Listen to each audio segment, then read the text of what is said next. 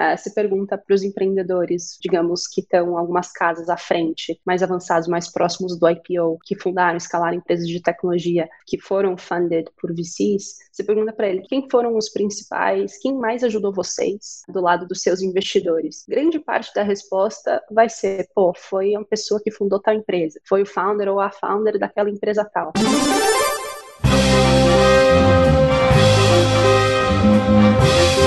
Eu sou o Paulo Silveira, eu sou o Rodrigo Dantas e esse é o Like a Boss.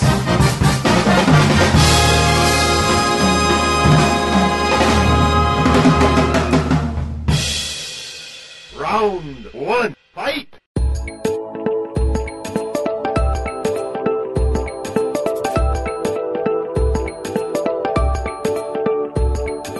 Isabel Galera é sócia da Canary e ela é a boss de hoje. Bel, vou te chamar de Bel porque a gente que tá nesse mundo de venture capital, todo mundo te conhece como a Bel da Canary, não é? E Bel, você pode contar pra gente como que nasce a Canary e o que que era que ela queria mudar no cenário de investimentos em startups nessa fundação, nesse primeiro momento de vida? Claro. Primeiro, Paulo Dantas, obrigada pelo convite. Sempre um prazer conversar com vocês, ainda mais no Like a Boss, que foi o, o primeiro podcast de empreendedorismo que eu ouvi lá atrás, alguns bons anos. Então, olha só, hein? Olha só, olha só. Que responsa, hein? Que responsa, hein, Paulo? Vai ser divertido. Bom, vamos lá. O Canary, a gente nasceu em 2000 e, e um pouco antes de 2017, na verdade, a gente começou a operar de fato em janeiro de 2017, que foi o nosso primeiro investimento mas em 2016, 2015 o Canary já estava no, no papel, digamos assim. A gente nasceu com o propósito de, um, cobrir o gap de venture capital no Brasil, no early stage, o que é no early stage. Lá atrás, a gente volta um, alguns bons anos e vocês vão, vão, vão me suportar nesse, nessa história. A gente já tinha um pool, um volume relativamente estruturado de investidores anjo querendo entrar em startup. Então, isso nunca foi necessariamente um problema para empreendedores que estavam levantando capital. E já tinham alguns players, os, os suspeitos usuais aqui que ainda estão em operação, jogando no, no tal do Series A. Tudo entre o anjo e o tal do Series A não existia, assim, não tinha ninguém necessariamente focado, 100% focado com o core business, focado e direcionado para esse primeiro cheque institucional, que normalmente tende a ser menor do que o Series A, mas maior do que o, o cheque de anjos. Então, o Canary surgiu para cobrir esse, essa lacuna, então esse foi o primeiro, o nosso primeiro pilar, digamos assim. Acho que tem uma, tem uma questão de é, muito forte do nosso DNA de é, jogar um jogo diferente ou de uma forma diferente nessa indústria de venture capital. Então a gente, parte dos nossos fundadores, o, o Matthew Floren, que são fundadores da Print e hoje estão à frente da Loft, e o Júlio Vasconcelos, que fundou o Peixe Urbano e fundou uma startup no Vale do Silício também, eles são fundadores e sócios aqui do Canary também. E eles já têm, já tinham uma visão muito clara de, das fricções em relação relação à interação entre investidores e empreendedores. Então, o Kinner surgiu muito com o DNA de ser tirar essas fricções, de ser mais amigável com a classe empreendedora e colocar um certo padrão nessa indústria. E foi isso que a gente fez, é isso que a gente está fazendo. Então, hoje o Canary é o, o, fundo líder nesse, nesse estágio de vai seed capital, que a gente não gosta de necessariamente falar é, que é o capital semente, a gente gosta de falar que é o primeiro, que às vezes pode ser capital anjo, às vezes pode ser o próprio Series A, mas é o primeiro. E hoje a gente é o fundo líder com mais de 90% do market share por aqui. A gente tem mais de 100 investimentos desde 2017. A gente tem uh, uh, três fundos operando, uh, mais de 200 milhões de dólares sob gestão. enfim, uma rede de pessoas como, como vocês, super engajada, que nos ajuda no dia a dia. Caramba, mais de 100 já, Bel. Caramba, que orgulho, é, hein? Tem um pouquinho mais de 100, Dantas, bastante, né? É, vocês, vocês mudaram um pouco a dinâmica de, de investimento no Brasil. Eu lembro que o, o, ficou muito falado naquela época que vocês nasceram, que vocês colocaram os termos no site, né? E, tipo, foi, foi bem legal, porque todo mundo comentou, nossa, foi o primeiro fundo a colocar e falou, ó, os nossos termos são esses, né? Ajudou, inclusive, é, a gente, assim, como empreendedor, a olhar um pouco como é que era a dinâmica de safe, de, de mútuo no Brasil. Foi bem legal, né? É porque no Brasil esse negócio de safe ainda não era disseminado. Não, não era, não era. Qual foi o primeiro investimento da Canary? É, qual startup, se você puder contar um pouco, assim, como é que foi, né? Com certeza. Só, só um parênteses antes. Essa questão que eu falei de colocar um padrão na indústria é um pouco do que vocês estão comentando, sobre colocar o term sheet no site. Acho que assim, é mais fazer o arroz com feijão muito bem feito. Então, responder founder, falar não para founder. Muitos fundos não falavam não para o investimento e deixavam o founder cozinhando ali durante o processo de fundraising, que a gente sabe que é muito, muito desgastante, né? Então, é, esse é um, é um, pouco do nosso DNA empreendedor que a gente trouxe para a indústria. Eu acredito que, uh, pelo menos ali no, no early stage, mudou alguma coisa. Obviamente, a gente, como indústria, tem muito para melhorar e a gente está sempre aprendendo, né? Então, a gente vai se desenvolvendo conforme a indústria também vai se desenvolvendo. Isso é uma dinâmica interessante. Mas você perguntou do primeiro investimento do Canary. Lá em janeiro de 2017, a gente investiu na Volante, no Maurício no, e no Antônio. E a Volante agora teve uma saída uh, ah, para Acreditas esse ano. É, então, assim, foi um, um, digamos assim, o ciclo da, da, do primeiro investimento terminando e a gente continua muito próximo do, dos fundadores. O, o, Maurício é, enfim, estava tava juntando com ele essa semana. A gente, enfim, se mantém muito, muito próximos e com certeza vai ter mais coisa para fazer juntos no futuro. Quatro anos e meio, então, até curto, não é? Curto, curto. Não é necessariamente o outcome, digamos assim, que um fundo como a gente espera, a gente uh, daí volta um pouco no, no, na modelagem do fundo. Né? A gente, uh, cada fundo a gente investe em mais ou menos 50 empresas e a gente tem expectativa de que uma dessas 50 empresas retorne o valor de todas as outras, basicamente, retorne o valor do fundo como um todo. Então, se a gente está investindo, por exemplo, num fundo de 100 milhões de dólares, a gente espera que o cheque que a gente faça, é, o cheque inicial que a gente faça numa empresa, uh, valha 100 milhões de dólares daqui a 10 anos então que é o tempo de validade do fundo. Então o nosso modelo é um modelo de longo prazo, é um modelo que espera a, a empresa de fato ficar muito muito grande, fazer um IPO, um evento de liquidez realmente muito grande para cobrir os custos ali. Então é um jogo mais de aposta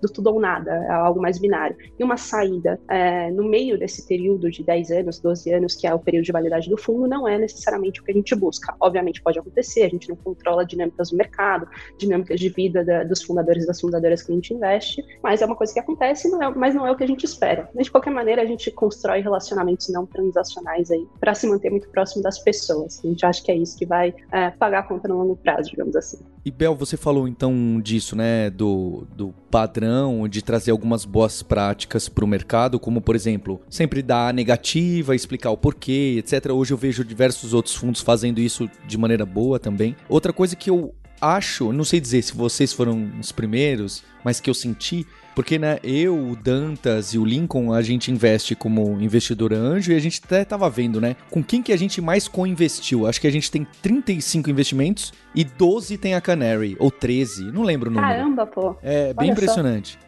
E para quem não conhece, é o lab.capital, fica aí a dica, né? Porque a gente recebe deal flow de anjo também. E e, e, vocês foram a primeira, acho que foi com a Teravoz do Dove. Foi a primeira vez que eu vi que, de alguma forma, vocês estavam ativamente falando para os empreendedores: olha, a gente vai colocar um cheque aqui na sua startup, mas a gente sugere que esse outro pedaço aqui de cheque vocês tragam empreendedores, empreendedoras ou pessoas físicas que conhecem muito desse assunto para completar o round, porque pelo que vocês entendem, pelo que a gente entende também, completa o ecossistema e preenche lacunas do que vocês precisam de networking, de time de venda, de time de tech e, e etc.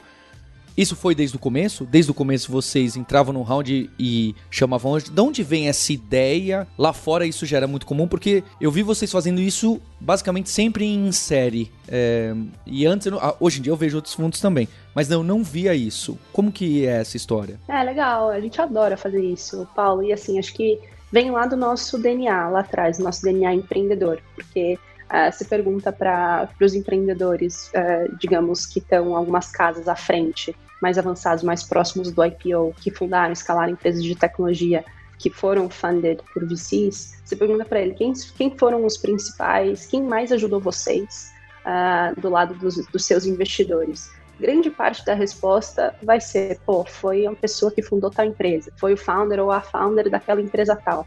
Então, uh, fundadores se conectam com fundadores, uh, principalmente pessoas que estão construindo empresas no mesmo momento, estão passando pelas mesmas coisas, ou pessoas que já passaram por todos os perrengues que aquele founder ou aquela founder que a gente está investindo agora no comecinho, com certeza vai passar.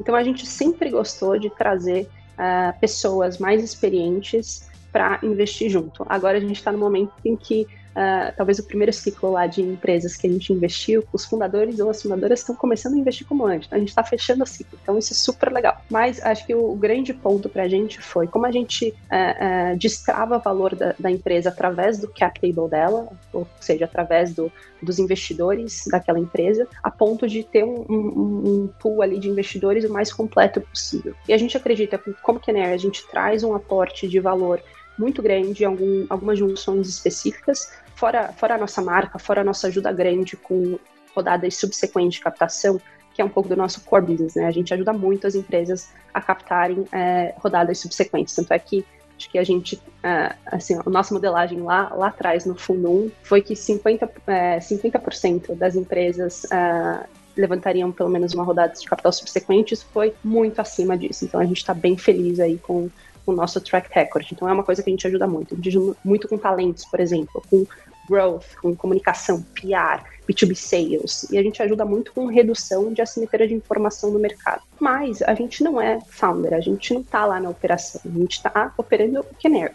Então a gente gosta de trazer pessoas complementares a gente, que entendem a dinâmica de escalar e operar uma empresa de, de tecnologia, que entendem a dinâmica de venture capital, do risco do venture capital e desse caminho, a gente adora trazer anjos junto com a gente. Então a gente dificilmente fecha uma rodada, investe 100% da rodada é, com o cheque, por exemplo, do Canary. A gente gosta de deixar uma parte da rodada para trazer pessoas da nossa rede, para trazer anjos que são empreendedores também, para compor a rodada com a gente. Isso está desde o nosso princípio.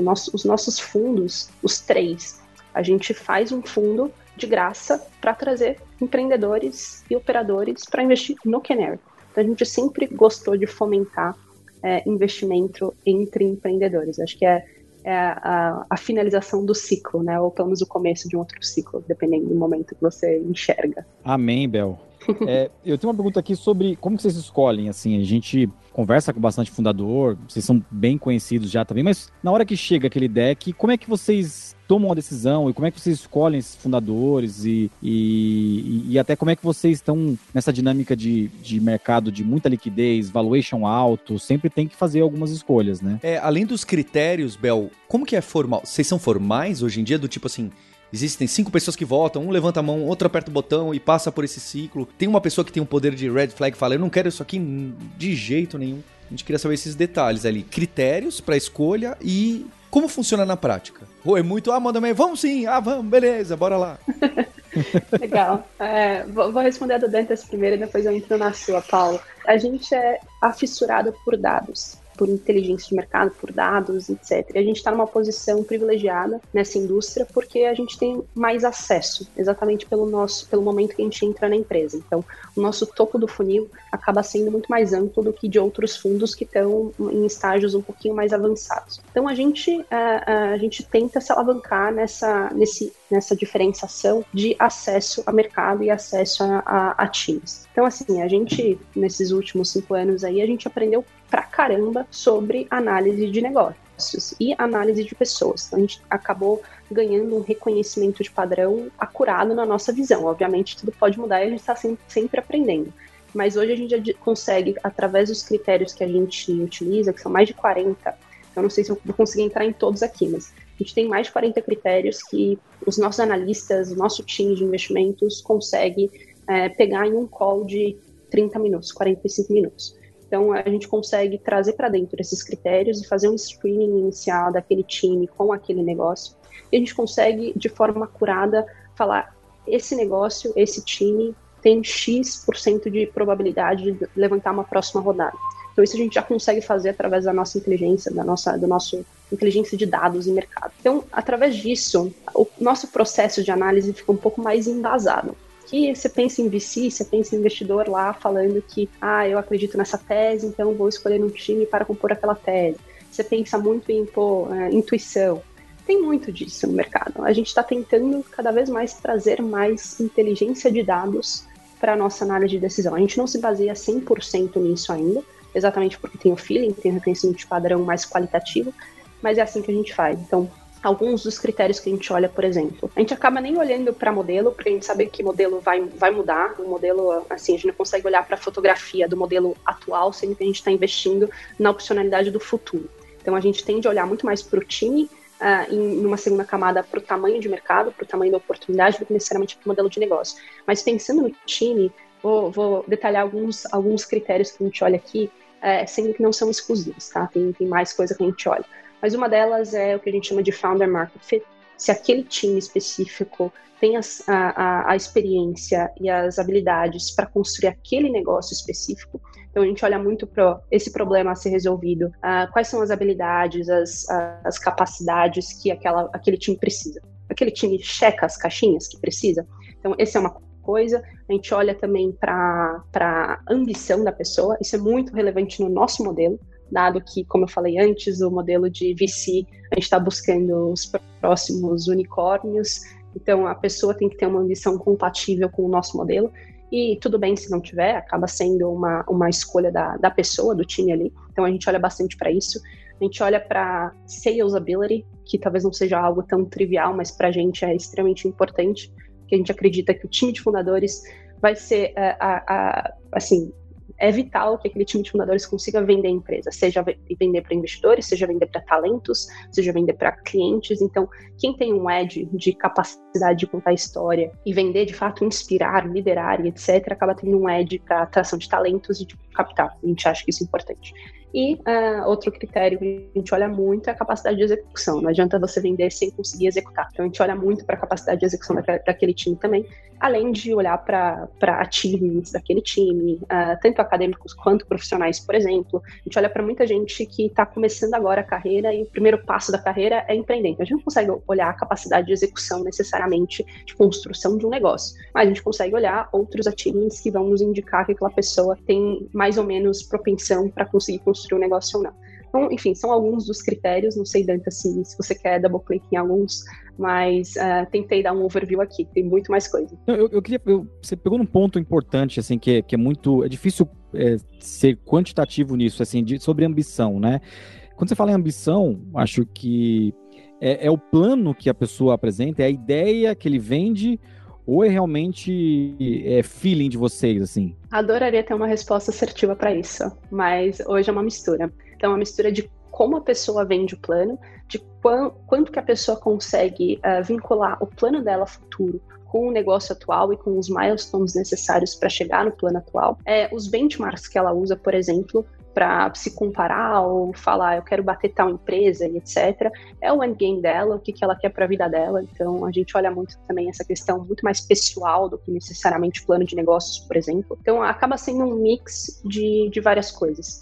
Mas, de novo, acho que volta a questão de reconhecimento de padrão. Como a gente fala com realmente muitos times, a gente acaba tendo um reconhecimento de padrão que a gente consegue indicar, pô, aquele time é extremamente ambicioso, aquele time tem uma ambição que não é compatível com a nossa. Então, é, é, varia bastante, Dantas, mas não é tão simples assim. É exatamente por isso que a gente não consegue ser 100% quantitativo. A, a nossa inteligência de dados ela vai suportar uma decisão que tem sim um viés qualitativo também. E o Paulo tinha me perguntado sobre na prática como isso funciona, né? É, a gente acho que tem uma questão, tudo é desdobrado no nosso posicionamento como empresa. A gente tem uma visão de, o Canary, né, tem uma visão de ser muito mais uma plataforma do que necessariamente um fundo. Eu vou usar plataforma mais para vincular um modelo mais parecido com o do A16Z, por exemplo, do que o de fundos como Benchmark Capital, talvez. Então, o A16Z, ele tem uma plataforma de serviços para as investidas, é uma empresa dentro do fundo. E a gente gosta de ter uma empresa dentro do nosso fundo também. Então, a gente, a gente está montando o time, a gente tem 20 pessoas no nosso time, que é um time grande para VC, uh, é, pensando no estágio que a gente está. Uh, é, mas é algo que a gente gosta. Então, quando a gente fala queremos ser uma plataforma, a gente precisa ser escalável e a gente precisa, de alguma forma, é, dar todas as ferramentas necessárias para o time agir de forma escalável. Então, a gente não tem fricção de, pô, tantas pessoas precisam votar para o deal ser aprovado, ou tem um voto tal de Minerva e tal. Não, a gente tem processos completamente straightforward, a gente tem, uh, digamos, limitações uh, de processuais mesmo, uh, para evitar que a gente faça algum erro, tome algum, alguma decisão é, precipitada como time, mas o time tem total autonomia, dependendo, obviamente, de, de cada nível de alçada lá que a gente fez. Então, a ideia é que o Canary seja maior do que qualquer um de nós que estejamos aqui dentro. Então, no limite, a pessoa, o founder pode falar com um analista ou com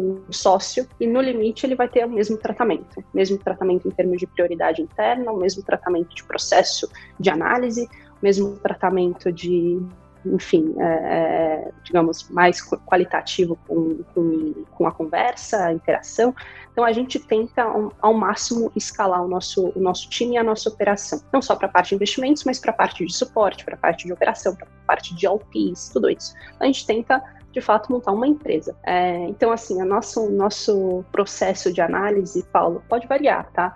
Mas a, a, a gente tem alguns checkboxes que a gente precisa ter então, pô, a gente tem esse, esse primeira, primeira análise com esses tais 40 critérios que a gente faz de forma muito natural e automática hoje, cada um do, de, de, nós no time. A gente tem, a gente conversa bastante entre nós também. A gente tem hoje cinco pessoas completamente dedicadas a, ao trabalho de análise de investimentos. Tem mais gente no nosso comitê de investimentos, mas a gente tem tem, tem sócios fundadores extremamente sêniores e muito bem digamos, avaliados no mercado de investimento. Então a gente usa muito eles para nos ajudar a tomar decisão também. Então a gente tem, enfim, um processo de decisão mais colegiado do que necessariamente rígido.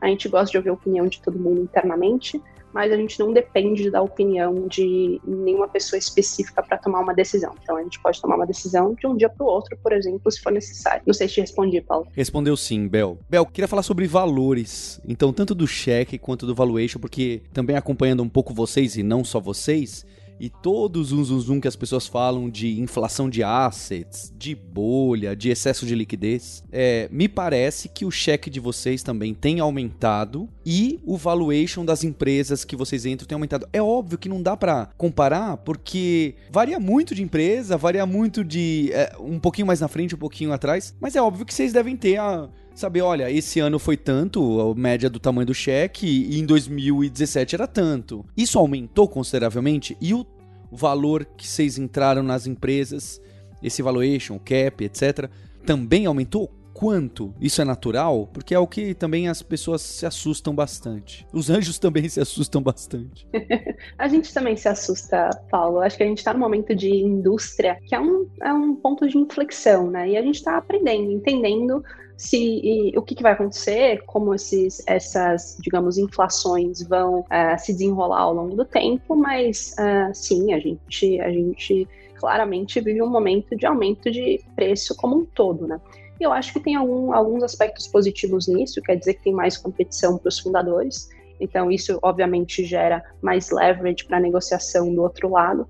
Acho que tem uma questão também de lá de 2017, quando a gente começou Uh, eu diria que oh, as médias estavam erradas para baixo, então teve uma questão de ajuste também do mercado como um todo. Tem uma questão mais até straightforward que existem mais pessoas com um custo de oportunidade maior empreendendo. O que eu quero dizer com isso? Pessoas que estão saindo do seu ciclo uh, uh, numa startup VC-backed também, que tem uma grande liquidez, que podem começar o seu negócio com dinheiro próprio. Tem second-time founders, uh, third-time founders começando seus negócios também. Então, a gente está tá vivendo um, um ciclo de pessoas mais experientes e com mais capital próprio empreendendo também. Isso significa que a gente, obviamente, tem que pagar um preço maior, o risco de execução acaba sendo menor, porque essas pessoas já se provaram de alguma forma, e essas pessoas poderiam fazer o, o seu cheque de seed sozinhas. Então, acho que tem uma questão de ajuste de mercado para esse novo perfil, não novo perfil, mas esse perfil de fundadores que a gente não via tanto em 2017.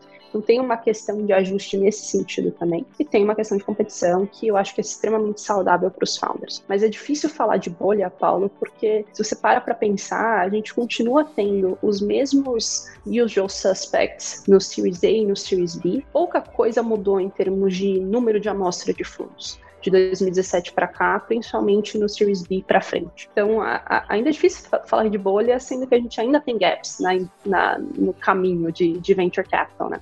Acho que a gente está começando a cobrir esses gaps, com fundos globais vindo para cá. Isso é super legal para os fundadores. É, no early, early stage, tem mais fundos sim, então a competitividade está maior, que é ótimo para os fundadores. Então a gente também, como Canary, tem que se diferenciar de alguma forma. É, não acho que é no preço que a gente se diferencia, até porque é, é, no limite o preço vai virar um, uma commodity, né? A gente tem que é, trazer uma, uma plataforma, uma estrutura, uma inteligência, um edge muito maior do que necessariamente o preço que a gente pode pagar. Mas falando de Kenel especificamente, o nosso modelo de investimento mudou um pouquinho de 2017 para cá. Lá em 2017 a gente tinha um cap, a gente tinha um teto que a gente podia fazer, acho que era 300 mil dólares de cheque. Hoje, com 300 mil dólares, a gente não consegue fazer muitos deals nesse, nessa indústria. Então, lá em 2017 mesmo, no final do ano, comecinho de 2018, a gente mudou o nosso approach. A gente falou, a gente não tem mais limitação, a gente vai ser mais flexível. E a gente foi iterando o nosso modelo também, nosso modelo de investimento de construção de portfólio, tudo isso influencia. Mas é uma questão de jogo, uma questão de estratégia interna de qual, qual é o preço que você está afim ou está disposto a pagar por cada negócio, por cada time, por cada modelo, por cada oportunidade acaba tendo sim uma análise financeira que a gente faz com bastante cautela, é, até porque a gente tem um, papel no ecossistema de não, de não inflacionar uh, os preços mais para frente, né? Então a média de, de, de preço, Paulo, não está absurda é, em relação ao de ano a ano, né? A gente vê safras por ano assim, e por fundos. Então, o fundo 2 está sim maior do que o fundo 1, um, em relação à média. O fundo 3, agora que a gente está operando nele, tá, tá, tá, muito parecido com o fundo 2 por enquanto, tá? Então a gente não está perdendo a mão ainda, mas é uma coisa que a gente está sempre muito, muito atento. Lembrando também, né, Bel, que em 2017 o dólar estava 3,14, o dólar tá 5,31 também. Então isso. Total, é. é sem contar o câmbio, certeza. né? A mudança do câmbio, né? Ô, Bel, Sim. quantos decks vocês recebem por, por mês? Você tem ideia, assim, de volume? É bastante, Dantas. É por volta entre 300 e 400 por mês de decks que a gente recebe. Gente, como é que administra isso? Como é que, né, como é que analisa tudo isso, né? É difícil. É, assim, a gente, de novo, acho que volta na questão de processo e questão de reconhecimento de padrão. Então, hoje a gente tem, a gente consegue é, priorizar muito bem uh, os, os times que a gente vai conversar, quando a gente conversa com eles. Então, a gente tem quando e, e, e por quanto tempo a gente conversa com eles, a gente consegue direcionar muito bem entre a gente, no nosso time, mas esse é um grande desafio de escalabilidade, digamos assim. Não, acho que 300, 400 decks a Microsoft deve cobrar extra pelo PowerPoint que vocês têm que ficar usando. mas, é, mas isso é muito legal, quer dizer que assim, mais gente está empreendendo no Brasil, está tomando risco de empreender. É, a gente, como Canary, é, acaba sendo mais conhecido, isso é super legal também. Mas tem um desafio interno muito grande de assertividade e eficiência de tempo. A gente não consegue ter 100 pessoas analisando deals, né? Então a gente, a, a gente também lida com uma certa escassez de tempo para conseguir priorizar bastante. Ô, Bel, e assim, você, contou da Volante, né? Um, um caso que foi bem ficou famoso recentemente, aí saiu em tudo que é matéria e tal, né? Você já tem é, uma centena de, de investimento e já começa a ver deals, né? O mercado também tá aquecido para M&A, né? Vocês têm quantas saídas, assim, quantas vendas vocês já fizeram? A gente tem, a gente tem algumas, são, são sete hoje no total finalizadas. É, algumas estão no processo, mas alguns nomes, né? E vocês conhecem muito bem, a gente investiu junto em, em, juntos em Teravoz, que foi uma saída para um grande player global, que era o benchmark deles. Que... Aliás, que saída da TeraVoz, hein, Patuílio, hein? Maravilhoso. Uma baita saída. A gente, a gente também investiu na Social Miner, que hoje está tá junto da estrutura da Local Web, né, Dante? Você deve conhecer muito bem o Ricardo também, os meninos lá. Uh, recentemente, talvez a mais recente, a, a Spin se juntou ao Nubank, que também foi super legal. Então, assim, a gente está vendo sim o mercado de, de M&A aquecido, Acho que tanto para essas empresas de tecnologia que são um pouquinho maiores, é, então Creditas, Loft, Nubank, a gente tem visto um movimento bem interessante dessas empresas, quanto empresas mais tradicionais que de alguma forma estão com braços de, de tecnologia, de CVC, é, muito ativos também, como é o caso, por exemplo, da Local Web, que está fazendo um ótimo trabalho nesse sentido. Então a gente tem visto sim o, o mercado aquecido, também é muito bom. Né? Acho que gera mais liquidez no mercado, acho que gera mais potenciais caminhos para empresas que de alguma forma não vão para o caminho do tudo ou nada que a gente combinado, conversado antes. Então, acho que é super saudável para o ecossistema como um todo. Round two, fight!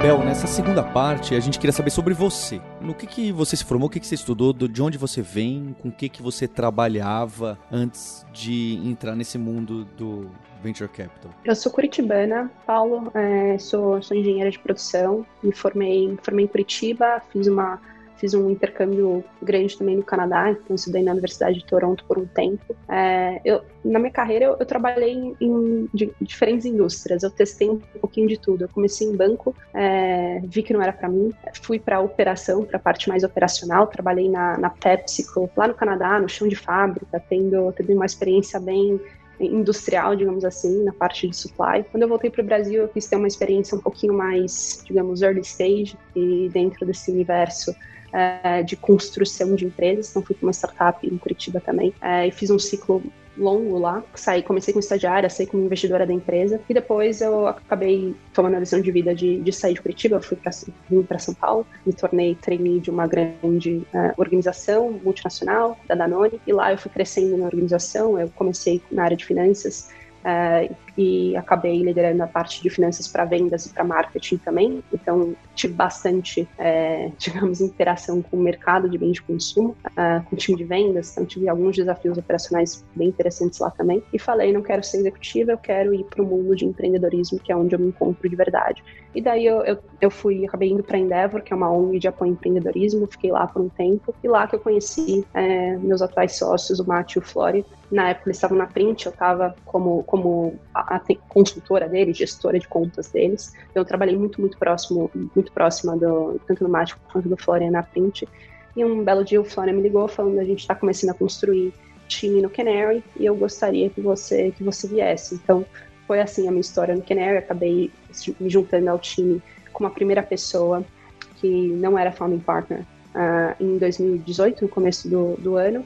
E desde então, é, eu e o Marcos, a gente toca operação internamente. Hoje a gente tem, obviamente, um, time gigantesco de pessoas incríveis. Hoje somos 20 pessoas. Enfim, três fundos, mais de 200 milhões de dólares em management aquelas mais de 100 investidas que, que a gente comentou antes. Então, essa é um pouco da minha história. Eu estou tentando fazer uma conta aqui, Bel, de 20 pessoas olhando, olhando não, mas dentro de uma estrutura que analisa 300 decks. Olha, é assim, é, é admirável mesmo, viu? É... Não são todas as pessoas que analisam né? Sim, sim, sim, sim. O, e, e, você, assim, como sócia da Canary, a gente conhece meio o Marcos, assim, qual que é o maior desafio de vocês, assim, como um gestor de fundo de Venture Capital, ainda mais no Brasil, né, que tem uma, uma relativa concorrência também, tem muito fundo vindo para cá, né? Tem algumas pessoas que a gente trouxe aqui, no, no, no, inclusive no Like a Boss também. Mas a gente queria ouvir um pouco sobre desafios, desafios pessoais de vocês, assim. Pô, tem vários.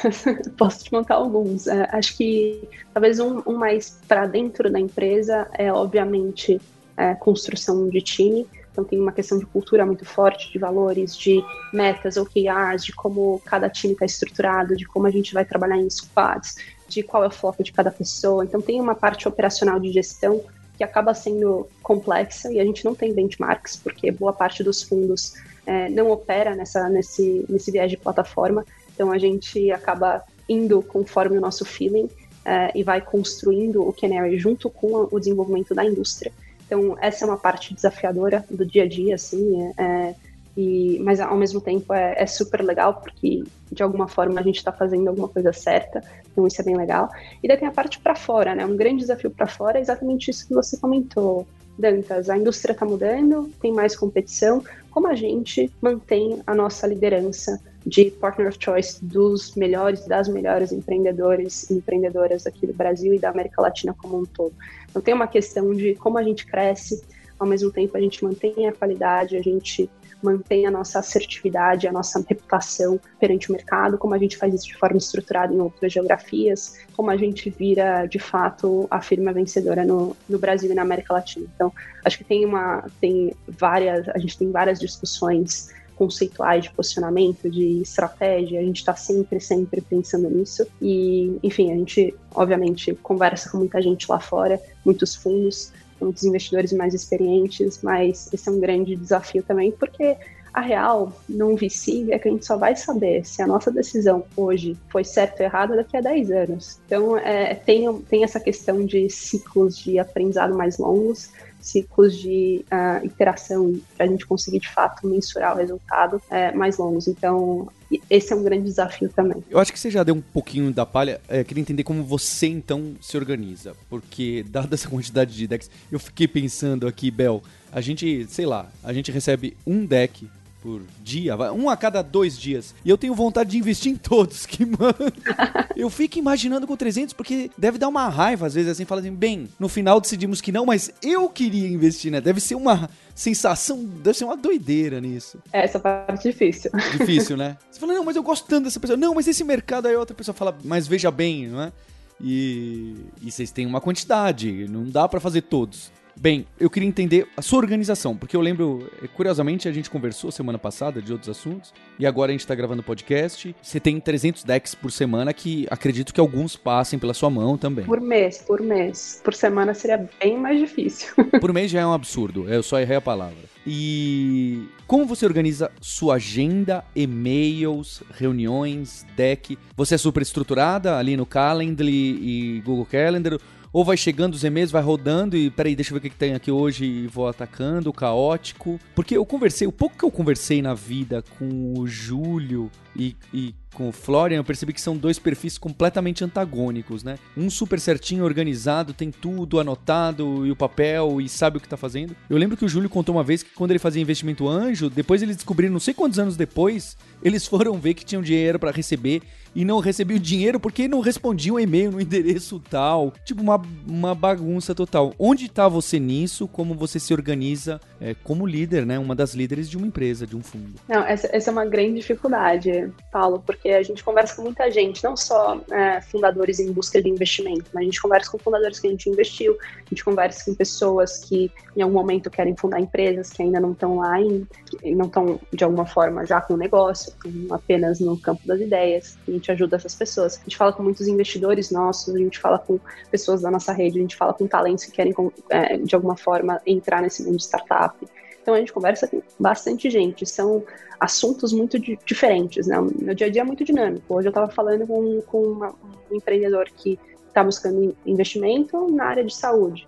Depois, logo depois, eu migrei para conversar com um fundo uh, lá global dos Estados Unidos. Daí eu migrei para ter uma reunião interna. Então, assim, acaba sendo muito dinâmico. Se a gente não se organizar, a gente não consegue operar. Então, eu, não é que eu tenho uma opção de não ser organizada. A gente precisa ser organizado e eu levo isso muito a sério. Tenho muita disciplina na minha agenda. É, então, assim, tem algumas ferramentas que mudaram vida. Uma delas, por exemplo, é o Calendly. O Calendly é absurdamente ótimo, porque a gente evita aquele back and forth de marcar agenda, de ah, não posso na quarta, você consegue na quinta? Não, às três não rola, às três e meia pode. Então você joga lá o link do Calendly já com as suas restrições de disponibilidade e a pessoa marca diretamente. É incrível, já com o link do Zoom. Então, isso, assim, é, salva um tempo absurdo. Tem outras questões também, a gente usa o, aquele aplicativo do, Gmail chamado Superhuman, que também mudou a vida em termos de eficiência de e-mail. A gente usa muito o e-mail para trabalhar. Então, é muito importante a gente ser o mais produtivo e eficiente possível nesse, nesse tipo de tarefa. Mas eu tenho blocos na minha agenda, eu sou bem disciplinada nisso, então eu consigo dizer que terças e quintas, por exemplo, pela manhã eu destino para um tipo de call específico. Segundas ah, pela manhã e quartas à tarde eu destino para outro tipo de call. Então eu consigo ter essa divisão de agenda e sou muito, muito disciplinada nisso. Eu gosto de, de, de tentar ao máximo limpar meu e-mail toda semana, então eu não deixo e-mail passar. É, WhatsApp já, já, já perdi o controle, LinkedIn eu já perdi o controle, acho que a gente tem que estar ok em perder o controle também, dado que né, não caia nenhum prato muito importante, mas tem, não dá para ter tudo na vida, então eu foco muito em e-mail, é, mas é, às vezes eu sou menos responsiva, por exemplo, em WhatsApp e LinkedIn, por exemplo. O Bel, a gente tem uma grande suspeita que a maioria dos nossos ouvintes são fundadores, né? Fundadores e ou gente que está montando, ou gente que está com uma ideia de sair do emprego e, e, criar um negócio assim. Se você pudesse, né, dar uma dica de ouro para essa galera que procura os fundos, procura vocês, para falar com o investidor ou para preparar um deck, que dica seria? falar com o investidor ou preparar um deck. Acho que a primeira coisa, Dantas, é você, como empreendedor, como empreendedora, garantir que faz sentido para você conversar com aquele investidor específico. Então tem uma questão de compatibilidade de modelo de negócio, de ambição, de visão, de longo prazo, etc., que é muito importante você, empreendedor empreendedora, fazer sua tarefa de casa antes de conversar com os fundos. É, porque, assim, de novo, é a sua vida, é o seu tempo. A gente, como investidor, a gente vai conversar com todo mundo que, ou nos for bem recomendado, ou chegar na nossa porta de alguma forma, a gente vai conversar mas nem todo mundo tem compatibilidade clara com o nosso modelo de negócio. Então, acho muito, muito importante que os founders, as founders, cheguem por aquele call, primeiro call com o investidor, extremamente alinhados com o modelo que aquele fundo opera, ou que aquele investidor opera, seja um anjo, seja um CVC, seja um family office, seja um venture capital, o, que for, mas tem que estar extremamente alinhado com o seu modelo de negócio, com a sua visão de longo prazo, porque senão é perda de tempo para ambas as partes. Então, essa, essa parte da tarefa de casa, eu sinto que não é todo mundo que faz. E se essa tarefa de casa estiver muito bem feita, fica mais fácil de você direcionar o seu pitch e o seu deck para aquele investidor específico. Então fica mais fácil de você, ao estar alinhado com a visão de longo prazo, por exemplo, fica mais fácil de, do seu deck é, vender aquela visão de longo prazo, ou direcionar aquela visão de longo prazo e aquele modelo de negócio, aquele sonho para aquele investidor específico.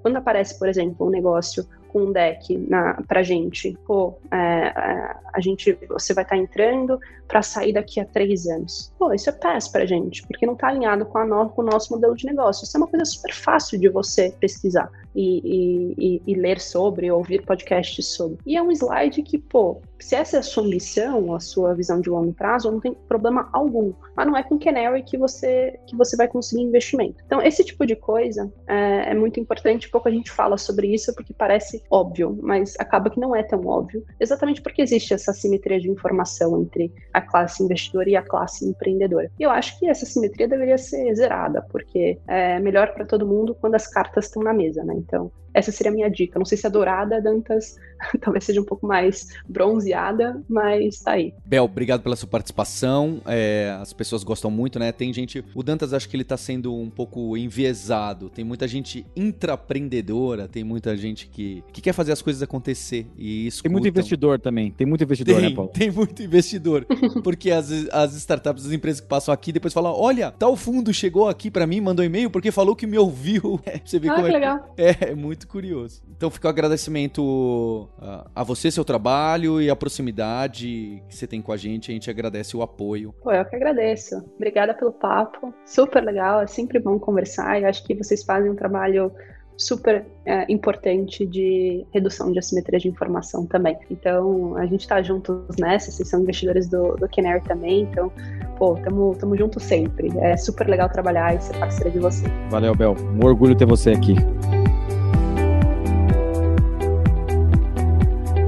Que legal a gente ter a Bel aqui, hein, Dantas? É, muito, muito. Uma pessoa do, do Venture Capital, do cenário de startups, que a gente mantém contato há tanto tempo, que trouxe, inclusive, diversos deals, diversos decks não é, de startups para gente no lab.capital. E que também, às vezes, eu mando umas perguntas para ela, ela deve estar tá cansada. Eu falo, oh, Bel, o que, que você acha disso? Isso aqui, investimento anjo, é, é comum fazer isso ou você acha meio besteira? E ela sempre é muito polida, né? Ela fala, veja bem, aqui tem isso, mas tem aquilo. É, tô feliz de trazer a Bel e a Canary, que realmente é um fundo que deu uma mudada nesse cenário, não é? E, legal, muito legal trazer a Canary, porque eu acho que é um, é um fundo que mudou realmente a dinâmica de tanto de, de seed no Brasil, que era, um, que era uma vala é, meio incompreendida ainda, né? Quanto também de investimento anjo, né? É, quem quiser conhecer um pouco mais da Canary lá, vai em canary, canary com y.com.br barra network. É muita gente boa ajudando a Canary e acho que é por isso que esse negócio funciona muito bem, assim. É, eu gosto muito do fundo, a gente inclusive ajuda o fundo não só é, com insights, né, Paulo, mas mandando deck também, pedindo ajuda e, e foi bem legal trazer a Bel, uma presença feminina feminina no Venture Capital, né? Eu tenho bastante orgulho de estar perto deles. E essa nona temporada do Like a Boss é trazida pelo Conta Simples. Lá em contasimples.com você vai ver que hoje eles estão com um redesign. É muito mais do que uma conta com cartões de crédito corporativo.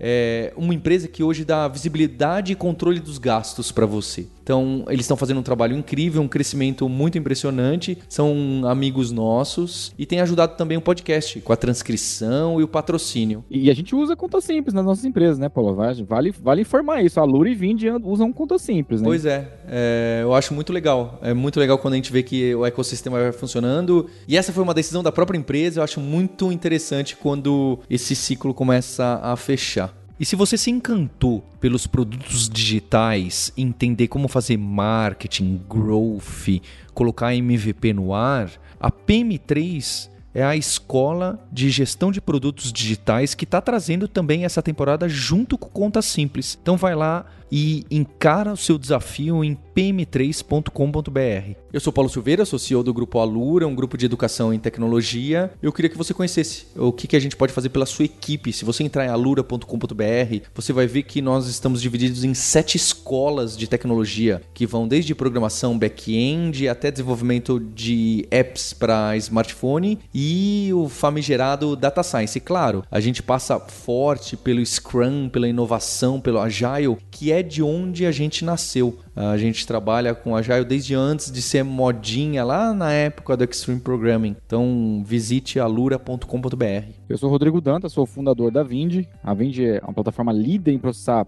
pagamento para empresas de serviços no Brasil. É, a gente tem oito anos, é, temos bons cases aqui digitais para contar e a gente está no checkout dos clientes, a gente está no RP dos clientes. Tem muito cliente que usa a própria plataforma da Vind para cobrar. Então, quem quiser conhecer um pouco mais e saber como a gente pode ajudar você nessa jornada aí, que é uma jornada dura, que é meio de pagamento, cobrança e gestão dos recebimentos, é, pode contar com a gente no vind.com.br.